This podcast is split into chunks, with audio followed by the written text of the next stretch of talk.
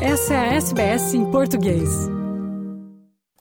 A aguardada Copa do Mundo de Futebol Feminino da Austrália e da Nova Zelândia, enfim, tem início nesta quinta-feira com o duelo entre Nova Zelândia e Noruega em Auckland. No mesmo dia, no Estádio Olímpico de Sydney, a Austrália estreia contra a Irlanda. As navegadoras, como é conhecido o time de Portugal, faz sua estreia histórica, já que é a primeira vez que disputa uma Copa no feminino, contra a Holanda no domingo em Dunedin, Nova Zelândia. E as brasileiras iniciam a campanha atrás do título inédito contra o Panamá na noite de segunda-feira em Adelaide. Financeiramente, há mais em jogo do que nunca nesta Copa. As 32 seleções estão competindo por uma fatia de um prêmio total de 226 milhões de dólares australianos, no Mundial de 2019, os valores eram de apenas 45 milhões de dólares.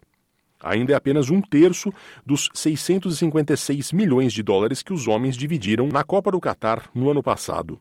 O presidente da FIFA, Gianni Infantino, reclama das emissoras europeias pelos valores negociados que considera abaixo do ideal. They make us offers of 10 to 100 times less than uh, for the men's World Cup.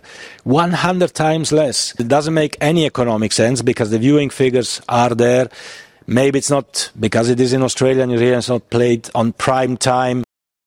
No Catar, os ingressos mais baratos da fase de grupos para não residentes custavam 41 dólares, com os melhores lugares na final saindo por mais de 2.400 dólares. O torneio feminino é muito mais acessível. Os ingressos começam em 10 dólares para jogos da fase de grupos, enquanto que os assentos mais caros da final saem por 120.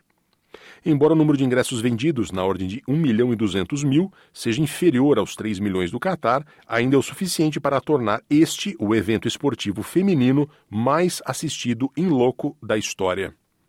Grace Gill é comentarista de futebol e ex-jogadora das Matildas. To have over a million tickets sold for the FIFA Women's World Cup in Australia and New Zealand is just beyond all of our, I guess, expectations and dreams too.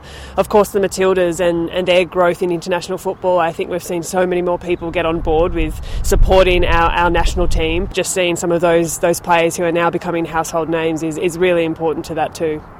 Quanto aos anfitriões, o Qatar gastou cerca de 328 bilhões de dólares para se preparar para a Copa do Mundo, construindo estádios, estradas e transporte público, e até uma cidade inteira, Lusail. Com infraestrutura pronta, a Austrália e Nova Zelândia devem gastar apenas 150 milhões de dólares.